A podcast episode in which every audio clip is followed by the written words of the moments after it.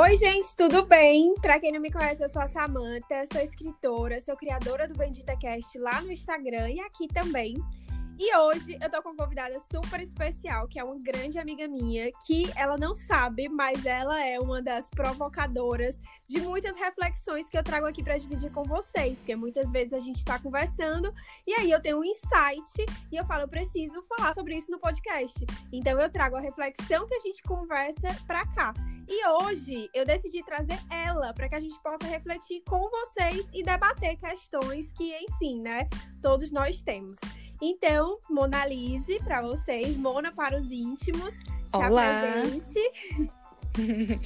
Muito obrigada pelo convite, primeiramente. Conversei contigo foi que há mais ou menos três ou quatro anos eu me sinto meio que perdida num labirinto procurando a mim mesma e tentando resgatar alguém que eu já fui e que eu gostava muito de ser, porque desde novinha que eu sempre tinha objetivos, planos com prazos, sempre soube o que é que eu queria ser e fazer, tudo traçado. Fiz a faculdade de Direito e, junto com a faculdade, eu conciliava fazendo tanto estágio na área, como também trabalhando com eventos, que foi exatamente onde a gente se conheceu, fazendo esses trabalhos. E eu sempre soube durante a faculdade que eu queria juntar dinheiro, queria trabalhar muito durante esse tempo da faculdade, porque eu queria juntar dinheiro para abrir um negócio e fazer uma pós fora do Brasil. Era o que eu sabia que eu ia fazer. E eu sempre tive muita certeza dos meus objetivos.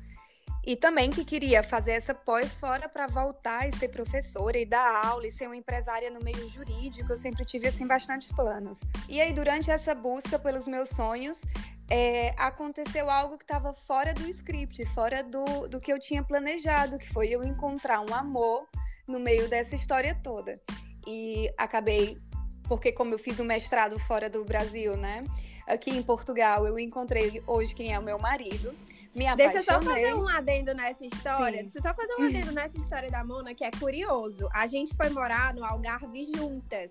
Acho que foi em 2016, não foi, Mona? Acho que foi por aí. Foi, 2016. A gente foi morar no Algarve juntas, nenhuma de nós duas tinha, tinha ido lá, assim, pra morar. Foi uma coisa bem. A Mona falou: ah, eu soube desse lugar, que é praia, é legal, e dá uma gente bacana. E eu também tava numa fase bem perdida da vida. E eu falei: pois então vamos embora. E fui, nunca tinha saído do país também.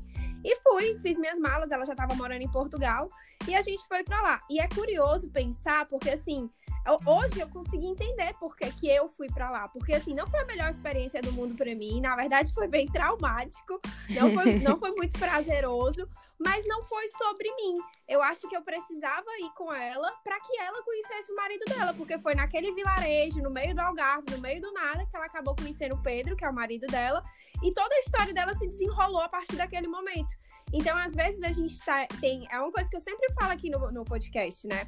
Há propósitos que não são nossos, que quer dizer que há propósitos em nossa vida que não foram escolhidos por nós. A gente não teve consciência daquele propósito, mas de qualquer forma a gente foi para cumprir.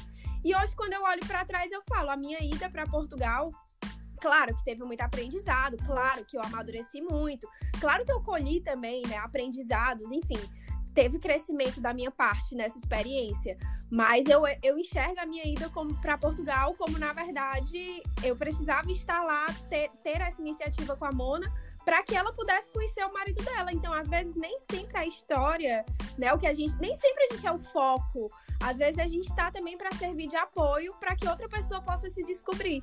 Então, era só, só esse adendo que eu queria fazer na história. Pode continuar. Certo, total, é verdade. Você foi peça-chave na minha história e esteve comigo nos momentos mais importantes. E é engraçado ter te ouvido falar isso, porque você disse assim: ai, ah, foi um desenrolar na vida dela. E é curioso porque por muito tempo eu pensei que isso não foi um desenrolar na minha vida, e sim foi como se fosse um passo atrás. Óbvio que apesar de eu ter encontrado o amor da minha vida, ter casado e ter agora querendo continuar construindo a nossa vida e a nossa família juntos, mas por muito tempo eu me vi dando um passo atrás na minha vida profissional, né? Até porque, como eu sempre trabalhei muito, e você me conheceu nessa fase de muitos trabalhos, inclusive aqui também a gente trabalhava muito juntas. Então eu sempre achava que era uma questão de pouquíssimo tempo até eu encontrar o meu caminho profissional aqui. Mas vida de imigrante não é exatamente a mesma de quando a gente está na nossa zona de conforto, no nosso lugar.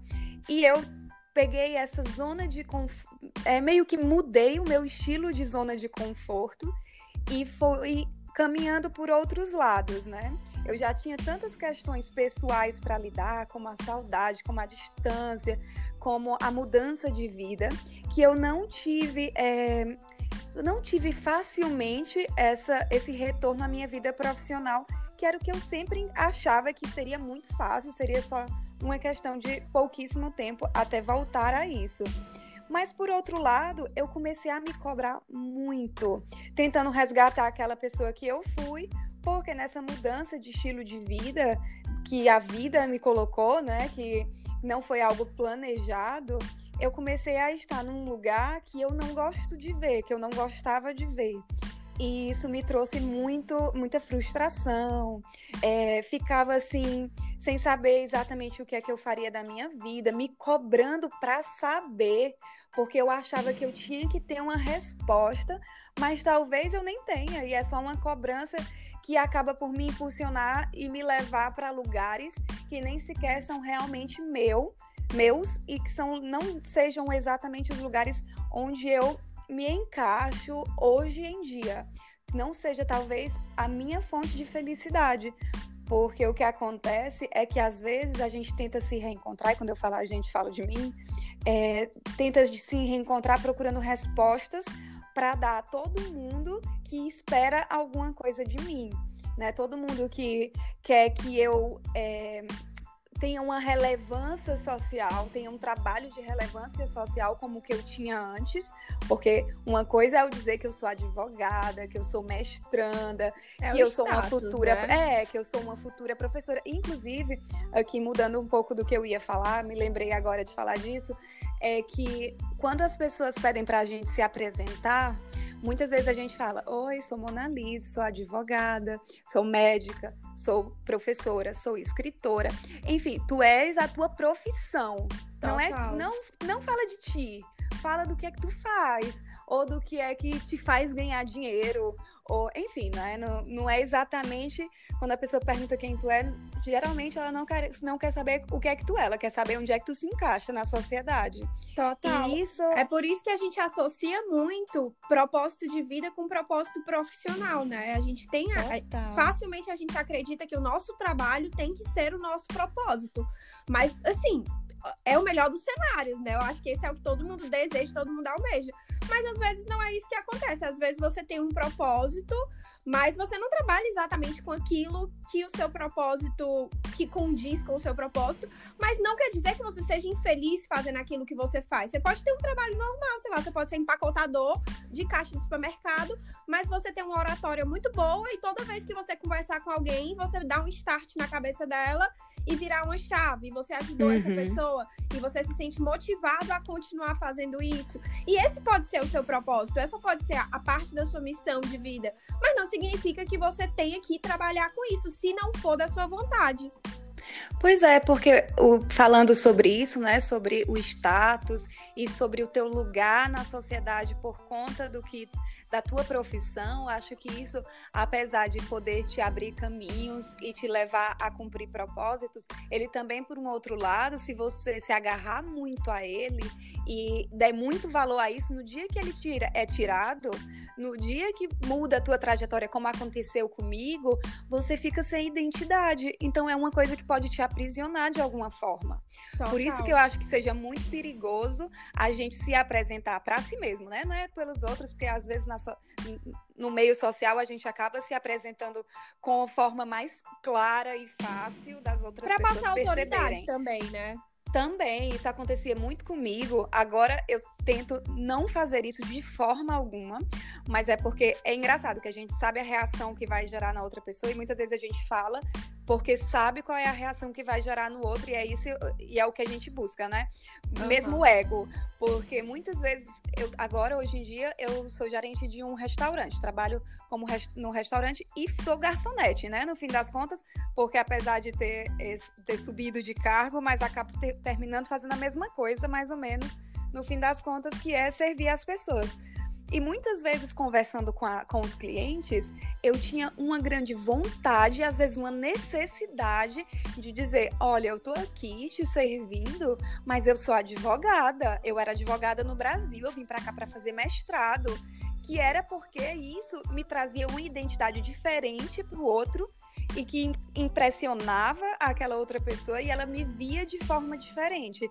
E na verdade, o nosso ego nos leva a isso, né? A querer impressionar o outro e a causar. Total. Mas um é toda impacto... uma consequência da sociedade, né? Assim, às vezes a gente realmente tem que se posicionar dessa forma. E eu acho que tem uma certa autoridade, porque, bem ou mal, por mais que você não esteja exercendo a sua profissão de advogada neste momento, você foi advogada por bastante tempo você estudou para isso, você se formou, você tem os seus méritos nessa, nessa escolha de vida.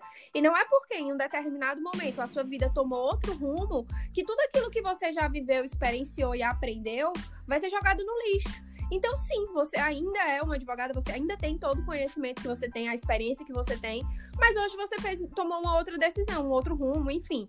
Então, assim, uhum. eu acho que é também mas a é... gente entender uhum. que não, não anula, entendeu? Não apaga quem a gente foi. Só é um sim, sim, eu, eu, eu entendo essa forma de pensar, assim, e de que eu carrego comigo essa experiência, mas eu não acho mais hoje em dia que eu deva dar essa carteirada de o que eu fiz, o que eu uhum. fui, para ter uma validação, porque é essa, essa validação que a gente fica escrava, né? A gente fica escrava que o outro me valide, que o outro me dê importância, Exatamente. que eu me sinta de igual para igual com as pessoas que às vezes nem tem a menor necessidade. Tipo, o cliente está ali me tratando de boa, ele não está sendo é, não está querendo usar da, do posicionamento dele, porque naquele momento, né, do status entre cliente e garçonete, eu estou numa é, hierarquia menor que a dele. Muitas vezes as pessoas, é nesse momento até que elas mostram o caráter dela, porque é quando elas querem humilhar uma pessoa que no momento está hierarquicamente abaixo dela, é quando ela mostra o verdadeiro caráter dela, né? Total. Mas muitas vezes nem é isso que está acontecendo, nem é esse o cenário. O cenário é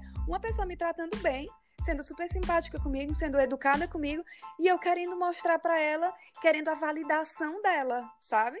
E foi isso que quando eu comecei a fazer isso algumas vezes e comecei a me sentir depois pensando, né? Porque eu faço muitas reflexões, acho que nós fazemos muitas reflexões de nós mesmos e é uma ótima terapia, inclusive. É, pensando sobre isso, eu fiquei pensando no quanto eu estava sendo escrava da validação do outro. E será que realmente. Aí foi quando eu me questionei em outras coisas, porque eu comecei a fazer cursos né, na área do direito, porque eu queria exercer o direito aqui. E fiquei pensando, será que realmente é o que eu quero?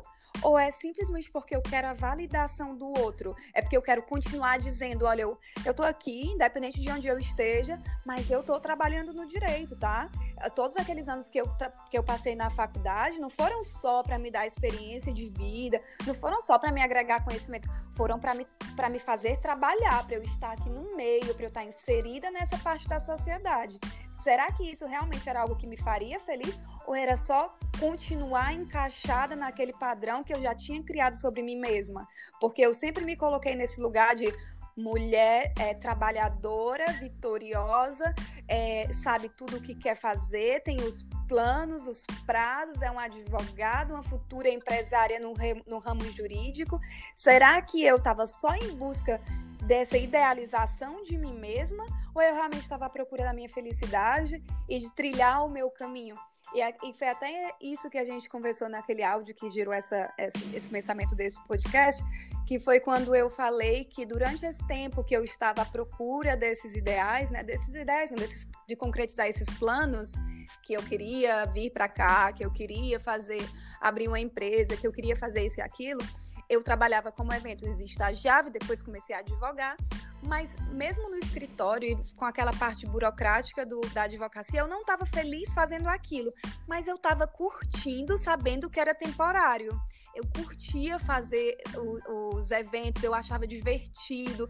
Eu realmente estava é, tendo muitas felicidades e estava tava me encontrando feliz naquela trajetória, no meu caminho em busca da minha, do meu projeto, do meu plano futuro.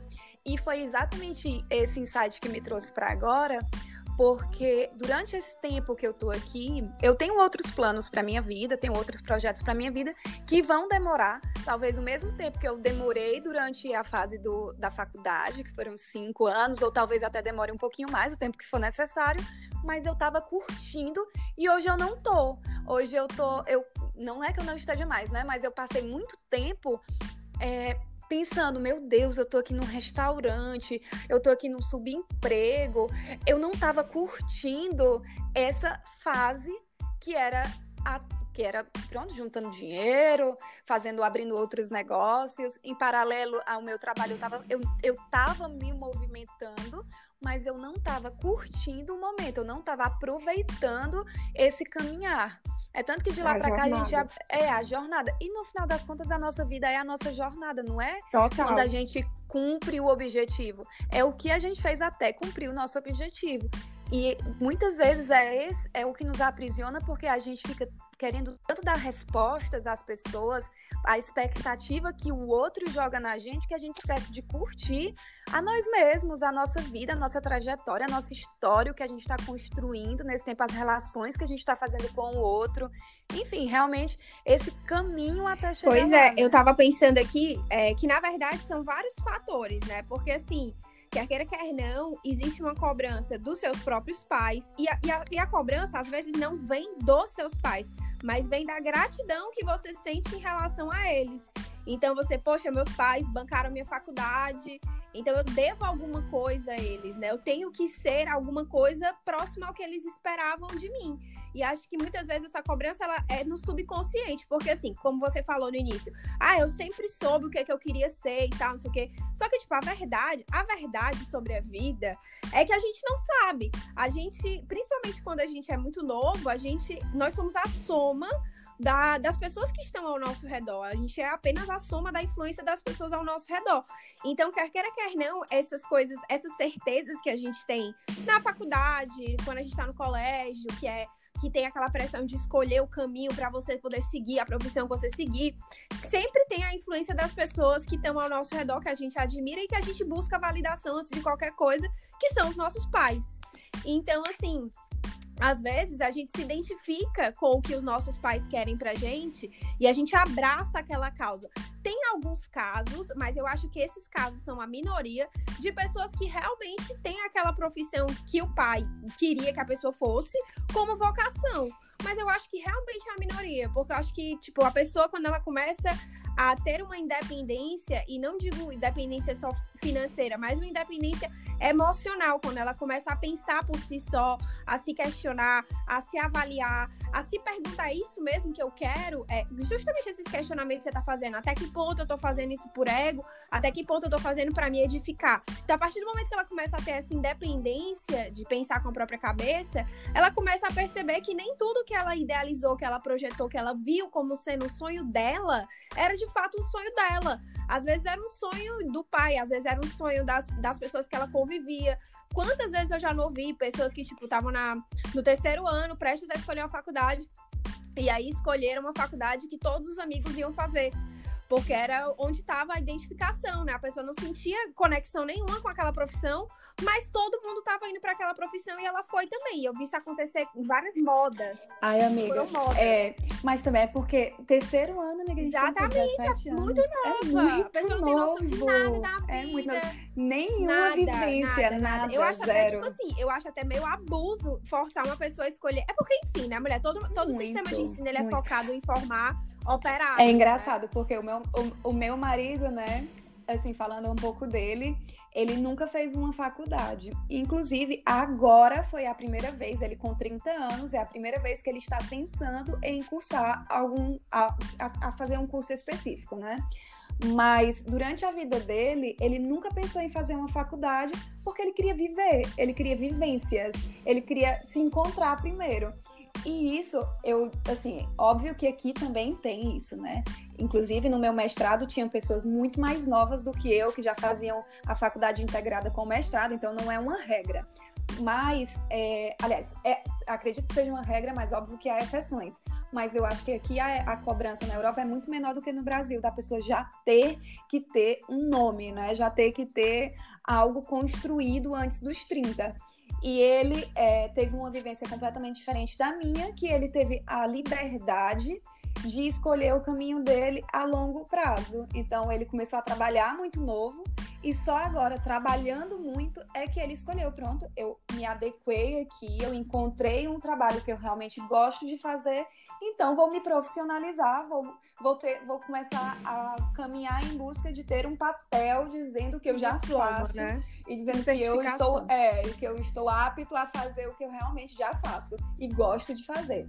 Então eu acho que seja o caminho Não, certo. Total. Você trabalhar, você procurar, descobrir e depois sim é, pronto, ter a é validação. É toda uma falha no sistema Mas... de ensino, né? Porque, enfim, a, a, o colégio, ele, ele prepara as pessoas para serem peões, eles preparam você para ser operário de fábrica, porque desde o desde a Revolução Industrial é a mesma metodologia de ensino, então não tem para onde correr. O colégio não forma cidadãos questionadores, né? Até porque pessoas que se questionam são difíceis de ser manipuladas. Então a gente é realmente a nossa cultura é, no meu ponto de vista, ela realmente cria pessoas para se aprisionarem. Ela cria tanto é que eu tenho vários amigos que fizeram a faculdade não se identificaram com a profissão, decidiram que não iam, mais, que não iam mais exercer uhum. e ficaram com medo de começar uma nova faculdade, porque, claro, é muito trabalhoso. É, né? julga... Qualquer um é julgado, né? E também todo mundo é julgado. Se você abandona um, uma faculdade no meio, ou se você se formou e não vai exercer aquela profissão, você é completamente julgado. Eu nem vou mais falar de Europa e Brasil, a diferença cultural, porque como eu não sou daqui, fica difícil, às vezes eu posso cometer deslizes, né? Não, não vou nem falar sobre isso. Mas vou aqui trazer um outro assunto que é quando a gente é impulsionado a fazer coisas muito novas, e a cumprir essas metas todas e a ter uma escolher uma profissão e tudo isso, a gente começa a criar uma ideia da gente mesmo, né? Imagina eu falar o meu caso, acho que o teu também como escritora ou como é, uma pessoa de, de rede social, eu como advogada, a gente começa a criar uma identidade nossa que nós acreditamos muito. E essa identidade, ela está no campo da idealização. Então, eu me idealizo uma grande profissional, eu me idealizo aquela pessoa. Só que o que acontece é que quando tu chega na tua vida adulta e começa a enfrentar os, a vida real, a gente começa a confrontar, se confrontar com a realidade e a gente paralisa diante da existência que, na verdade, a gente descobre que é uma farsa porque a gente não é 100% isso. A gente não é 100% o que a gente idealizou da gente mesmo nessa fase que, ah, no, no caso que tu até falou, né, dos pais que eles colocam uma pressão e dizem que tu, no meu caso a minha mãe sempre disse, você é uma advogada nata, porque você tem um poder de convencimento e você começa a acreditar naquilo, né? É mesmo eu consigo convencer qualquer um. É mesmo, eu, eu consigo chegar e, e, expor minhas ideias e defender os oprimidos, porque eu sou uma pessoa que tem um senso de injustiça. E a gente começa a se ide idealizar aquilo tudo. E aí, tipo, a vida fez uma curva e eu perdi minha identidade. E se, eu, e se não tivesse passado por essa curva e perdido a minha identidade total, provavelmente eu teria continuado ali, naquele, naquela idealização e naquele lugar. E aí é onde entraria, talvez, uma síndrome de impostora, que você Total. conhece bem. Que no meu caso eu não senti tanto, porque eu não fiquei nessa, nessa posição muito tempo, né? Só, for, só advoguei mesmo durante três ou quatro anos. Mas eu perdi a minha base e quem continua com essa base muitas vezes se confronta com essa síndrome do impostor. Porque será que realmente eu sou tudo isso? E aí tu começa, será que essa superestima de mim mesma que eu idealizei ser tão capaz e ser tão boa é suficiente? Será que eu sou realmente tudo isso? E aí eu começo a ter que provar aos outros que eu realmente sou boa, que eu, que eu mereço. Sou aquilo tudo que, gente, que eu idealizei, é, e que eu mereço ter o retorno porque eu sou tudo isso. E enfim, né? Você começa a entrar ali, a se perder nesse nessa idealização. Ou às vezes acontece, é, esses dias eu vi um post de um amigo meu, escritor, comentando que ele tinha feito alguns trabalhos, tinha, tinha feito algumas reportagens para revistas internacionais mas ele nem chegou a divulgar isso, ele não divulgou. E aí, tipo, familiares dele ficaram sabendo através de uma outra pessoa que viu e mandou. E aí ele fez uma reflexão sobre isso, que, tipo, às é. vezes acontece o contrário. A síndrome dele do impostor era de não querer, não achar que ele. Ah, não, não vou mostrar, porque isso aqui nem é grande coisa. Então, tipo, pra que que eu vou expor uhum. as pessoas? Porque, é. assim, eu acho que a cobrança que a gente coloca na gente é a cobrança que a gente imagina que as pessoas vão nos fazer. Então, a gente Tem. imagina que se a gente for publicar alguma coisa, um, algum mérito, alguma conquista, as pessoas vão falar, e, é, e, se não ficar bom incrível, porque se ela também, não for, né? você não pode comemorar uhum. coisas pequenas, entendeu? Porque se você comemorar uma coisa pequena, uhum. ou você tá se achando, ou você tá, tipo, pagando mico. Porque você, ah, olha isso aí. É por tosco, isso que é preciso, sabe? é preciso a gente amar mais a ação do que o resultado que ela vai trazer a essa nossa identidade, ou a essa nossa pessoa que a gente idealizou, né? Porque realmente, se a gente não amar o, o fazer aquilo e não o resultado, ou como as pessoas vão ver aquilo ali e vão te dar o retorno por aquilo ali, Aí é que tu não vai realmente conseguir não, e, fazer. total. E também tem que. Aquela coisa, saber é separar. Porque, enfim, as pessoas que vão apontar. Realmente, as pessoas que vão te julgar como você se julga são provavelmente as pessoas que nunca vão fazer o que você fez. Então é muito mais fácil para alguém que não tem um terço da coragem que você tem apontar o dedo para os seus erros do que aquela pessoa que tá na mesma vibe que você, aquela pessoa que tá na mesma vibe que você, na mesma sintonia, alinhada também com os, com os objetivos dela, ela não vai ficar procurando o que é que você fez de errado. Ela não vai fazer isso, simplesmente. Então, tipo, também depende, pois é. tem que aprender uhum. também isso. Eu falo para mim mesmo todos os dias a se desprender um pouco uhum. dessa da, da validação mesmo social, da, da da, do, é. da opinião dos outros, da influência que a, que a, forma como as pessoas nos veem. E eu digo todas as pessoas, sejam elas próximas, às vezes eu acho que até pesa muito mais vindo de pessoas próximas, né? Porque a gente espera delas uma aprovação muito maior. Então, nossos pais, nossos amigos próximos, nossos maridos, enfim, todo mundo que está muito próximo a gente, a opinião deles importa mais. Mas de qualquer forma, ainda assim, a gente tem que ver que é a opinião dele, do outro, e não fala totalmente sobre quem a gente é, só como sobre o outro, como o outro interpreta quem a gente é. Por mais difícil que seja é um romper processo, com né? isso, né? Porque é um processo, é não tem pra onde é, correr. É muito e... difícil. É mesmo ter que olhar para dentro, ter que fazer uma reforma interior, enfim, ter, ter ideia, ter noção da nossa ética própria, né? Do que realmente a gente, do compromisso que a gente firmou com a gente mesmo, de quem a gente realmente é e não só o, é, o título que a gente carrega, que é pra gente poder estar tá alinhado realmente com o que nós somos. E... Depois que eu tive essa conversa com a Mona, né, eu fiquei com vários insights para comentar sobre essa diferença entre sonho e propósito, e propósito e trabalho, porque são conflitos que eu acho que quando você chega numa certa maturidade começam a surgir com mais pertinência, quando você primeiro também desperta um pouco mais, né, para sua maturidade, para para entender certos processos que, que aconteceram na sua vida. E também tem a questão que acho que é da idade, que pesa um pouco, mas não no sentido negativo, muito pelo contrário, mas é de você olhar para trás e ver tudo que você já percorreu e tudo que você já viveu e fazer uma velha, um velho comparativo com quem você imaginava ser, quem você gostaria de se tornar, ou quem era a pessoa que você imaginava que você seria quando você tinha 15 anos. Será que você está perto ou longe daquilo uhum. ali? Ou será que realmente não tinha nada a ver com quem você se tornou? Então... Eu acho que o, tudo está no questionar, né? Porque a, quando a gente fica mais velha, a gente se questiona muito mais. Antes quando você é mais jovem, acho. Eu nem, nem falo só de idade, né? Quando você não tem tanta vivência, você não se questiona. Você tem muito é, mais eu acho certeza. que é a questão de consciência e também. Você vai abrindo, você vai se tornando mais consciente. Uhum. E a consciência, ela tá muito atrelada a reconhecer a nossa ignorância. Então a gente vai percebendo que a gente não sabe de nada. Aí você pica, porra, eu já falei um monte de besteira, mas na verdade eu não sei de nada. Todas as ideias que eu tenho, eu sempre tento duvidar primeiro e investigar. Será que realmente é isso mesmo que eu tô pensando? Será que é mesmo assim? Realmente eu acho que o que me fez é, abrir os olhos para muitas coisas e até para me ver em, enquanto é, para me ver enquanto pessoa, para me ver enquanto é, indivíduo mesmo, né, nessa sociedade, acho que é muito isso, de ficar me questionando, de ficar me perguntando se é realmente isso que eu, que eu quero para mim, independente do que eu idealizei quando eu era mais nova ou não, mas o que é que eu, o que é que eu acrescentei de lá para cá na minha vida e no meu ser mesmo, acho que é, eu falo muito mais hoje do que eu sou, do que, do que eu tenho ou do que eu estou. Porque nós somos transitórios, né? Nossas ideias são transitórias, nossas ações é que são mais relevantes. O que a gente fez é o que não se muda. Nossas ideias estão mudando o tempo todo. Mas o que a gente está fazendo, isso a gente não vai mudar, vai estar vai tá marcado na nossa história. Então, hoje eu me questiono muito mais o tempo inteiro.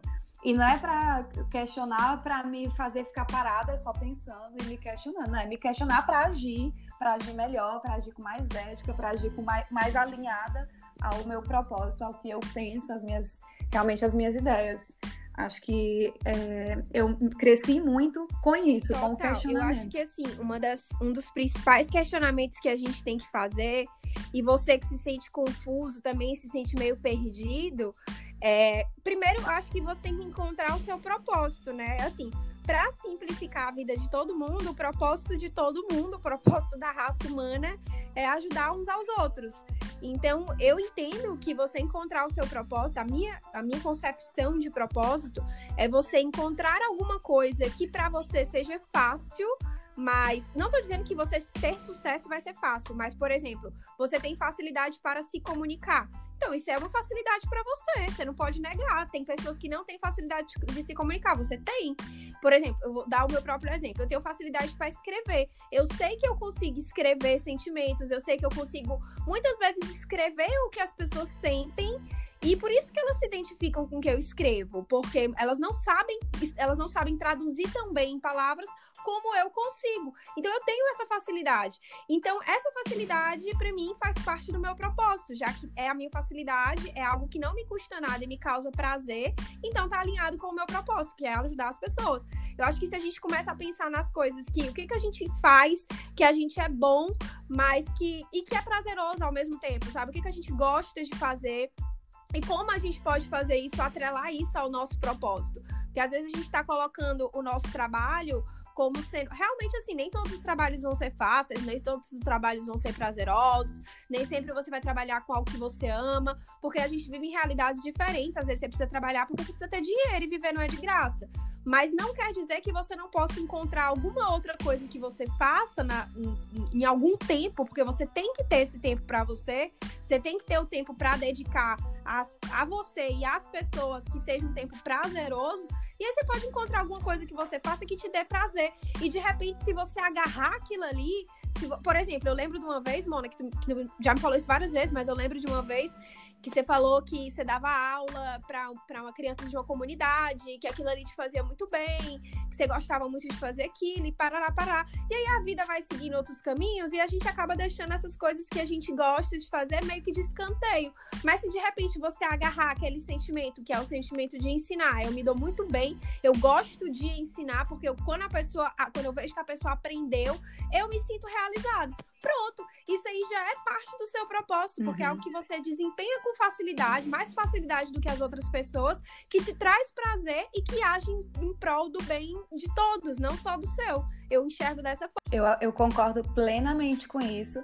E vou aqui só fazer um adendo, que eu acho que é, vou tocar aqui num assunto que é até um, um assunto para um outro podcast, mas vou só aqui pincelar rapidinho, que é porque a gente está falando também de vários tipos de trabalho, né? Tu, eu lembro agora que tu falou nesse podcast do, do trabalho de. Ah, se você está no, no supermercado, não sei, acho que foi esse exemplo que tu citou, no supermercado e consegue falar com alguém, toca o coração de alguém, isso já é muito bom, né? Só que é porque também a gente vive numa sociedade que é, todo pensamento, tudo que a gente pensa é atrelado a um conceito. E o trabalho, ele hoje em dia só é visto como trabalho quando ele é produtivo. Então, o escritor, ele é produtivo quando é. ele escreve um livro. Um advogado, quando ele faz uma causa, quando ele dá, dá uma causa ganha.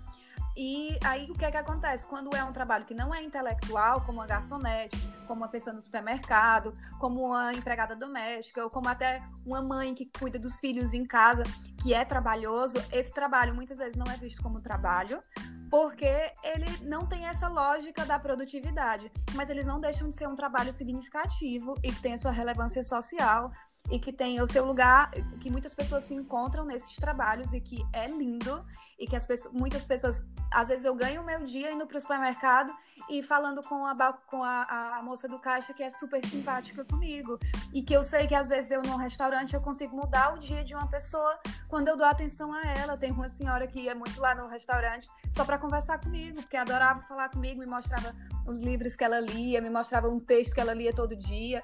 E enfim, acho que a gente tem como encontrar o nosso propósito em diferentes tipos de trabalho ou muitas vezes até fora do trabalho.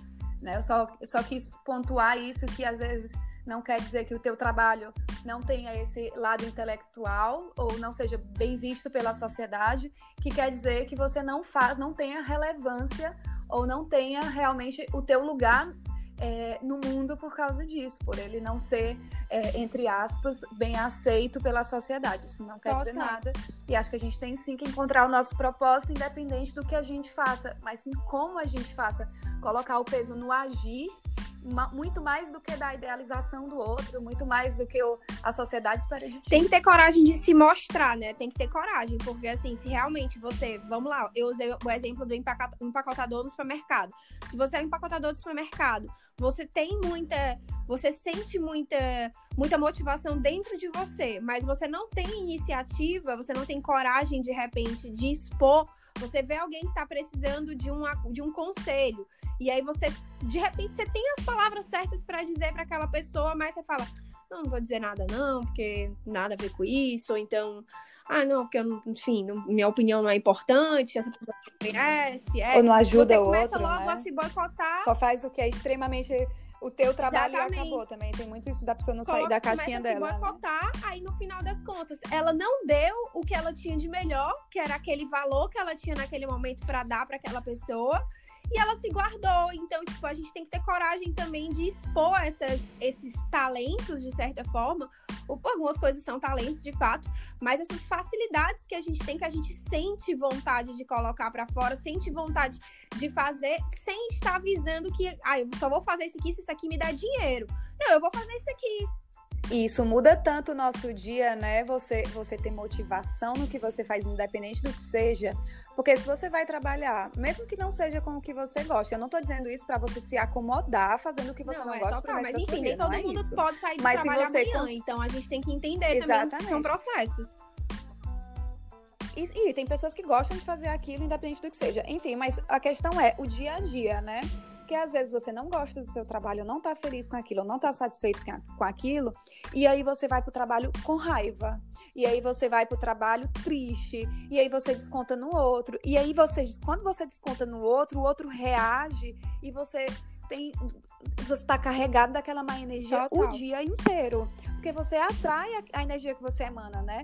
Então você vai para o trabalho chateado, triste, com raiva, porque não é, você não acha que aquele trabalho seja o seu no mundo, ou porque você tem um outro objetivo depois, você não está curtindo a tua trajetória para chegar até onde você quer, ou você não está curtindo o teu dia a dia, que é o mais importante, porque no fim das contas, a gente alcançando ou não os nossos objetivos, a gente viveu alguma coisa. E é sobre esse caminhar sobre ter felicidade no dia a dia que tá o sucesso e que tá o, a nossa vida, né? Porque a gente nem sabe se a gente vai estar tá vivo amanhã. E aí, se a gente morre amanhã sem concretizar os nossos sonhos, os nossos objetivos, os nossos planos, quem é que a gente foi? O que é que a gente fez? Qual o legado que a gente deixou? Ter ido tra trabalhar com raiva todo ser dia? Lembrado ser aquela pessoa forma, de, de, cara né? fechada todo dia. Alguém que tava sempre de É, Deus me livre. E, ser, e assim, os seres humanos são contagiantes, né? Nós somos contagiantes. Não é, não é, a gente não é só é atrai a energia que a gente emana, mas a gente contagia outras pessoas também com a energia que a gente tá. Então, com certeza, se você chega, uhum. se você tá negativo, nessa vibe negativa, se você já acorda mal-humorado, se você vai trabalhar reclamando da vida, seu, primeiro, a sua vida vai ser mais difícil. Indiscutivelmente, porque é isso que uhum. é essa escolha Total. que você faz todos os dias. Todos os dias, quando você acorda, você escolhe uhum. que a sua vida é sofrida, você escolhe que é muito difícil. Uhum. Você e você acredita nisso. Então aí né? é claro que a sua vida será isso. É o que você acredita. Ninguém pode te convencer do contrário. Quando dizem aquilo da, ai, uma mentira dita, uma mentira dita não sei quantas vezes vira verdade. É verdade, porque é o Total. que você faz com você é uma mesmo. Crença, quando você é acorda crença. dizendo, minha vida é uma merda. E é uma crença é limitante, como tantas outras que a gente acredita. E é um mau hábito, né? Então, tipo assim, a gente também tem. É, as pessoas querem construir uhum. um bom hábito de hoje para amanhã. Então, ela de repente ouve esse podcast e fala, ah, não, então eu vou colocar em prática. Já é difícil das pessoas tomarem iniciativa para colocar em prática, porque a gente costuma ser resistente. Mas beleza, tomar, colocar em prática e aí no primeiro dia você tenta virar a chave na sua cabeça e algumas pessoas são ignorantes com você no meio do caminho, aí tipo, uma pessoa esbarra em você na rua e te xinga, ou a pessoa, sei lá, quase bate no seu carro, sei lá, alguma pessoa faz alguma outra coisa, e aí, se você não tiver blindado, se você não tiver convicto da sua escolha, de que você uhum. escolheu um caminho que não é esse do sofrimento, da amargura, da do, da energia. Porque no fim das contas é isso, a probabilidade é a mesma. Mas é porque é porque é assim, o que eu vejo é quando tu tá feliz, não é que vai acontecer mais coisas felizes porque tu tá feliz. Ou quando tu tá triste, não vai acontecer mais coisas tristes porque tu tá triste. Vai acontecer a mesma quantidade de coisas felizes e tristes ao longo. Tu tá feliz, o que acontecer de feliz vai te dar força e o que te fizer de, o que fizerem para ti de triste, simplesmente vai ser, ah, tu vai relevar aquilo ali, aconteceu. Agora, se tu tá triste e acontece mil coisas felizes, tu não vê essas coisas felizes. Aconteceu uma triste, aí pronto, o mundo acabou para ti. Porque é o peso que tu coloca nas coisas que vão acontecendo mediante o teu sentimento, mediante a forma que você vê a vida. Então, se o que eu, acontecia muito comigo, que eu fazia isso na prática mesmo, era eu sempre tentava sorrir. A minha, o meu método de estar, um dia, estar num dia feliz era eu vou rir. Eu vou sorrir para todo mundo. Eu vou sorrir para mim mesma. Eu vou olhar no espelho e vou sorrir querendo chorar. E isso, querendo ou não, é, tem uma frase que é em inglês que é tipo fake it uh, till make it. Acho que é assim, né? É, que é tipo, fake força aquilo uhum. e aquilo vai acontecer. Então, o que acontecia era, eu, ia, eu queria chorar, é, eu queria chorar. Sim, até que seja real. Começava a sorrir para mim. E aí, tipo assim, essa, esse hábito de sorrir, ele me deixava mais feliz. E é incrível, porque, tipo, se alguém me dissesse isso, se eu não tivesse tentado isso na prática, é, provavelmente eu não acreditaria. Vivido na pele, né? Mas é real que quando tu se força... Ah, eu tô feliz hoje, foda-se, eu... pode falar a palavra. É, sei lá, eu, eu dizer que eu Pode. estou feliz, eu estou feliz sim, independente do que acontecer, eu estou feliz, eu sou grata pela vida que eu tenho. E aí eu começava, tipo assim, a me dar. É, a me lembrar tudo que eu era grata por, independente de não estar feliz com a situação sei lá, eu, por exemplo, né, tava num restaurante, não gostava de ser garçonete. Então, o que eu dizia é, mas beleza, mas o meu trabalho é a cinco minutos da minha casa. Mas eu posso trazer meu cachorro se eu quiser para trabalhar comigo. Mas é de frente pra praia. Ah, mas eu não vou pra praia, é só um quadro de ficar olhando. Mas, mas é um quadro bonito para ficar olhando. E aí eu começava, tipo assim, se viesse qualquer sentimento ruim para mim, eu ficava pensando no lado bom daquilo ali. Mas é ótimo, mas eu tô convivendo com pessoas incríveis, mas os meus colegas de trabalho são maravilhosos. E se não fossem, eu ia dizer, mas eu tenho meu marido me esperando em casa quando eu chegar. E se eu não tivesse, eu ia dizer, mas eu tenho uma cama confortável para me deitar.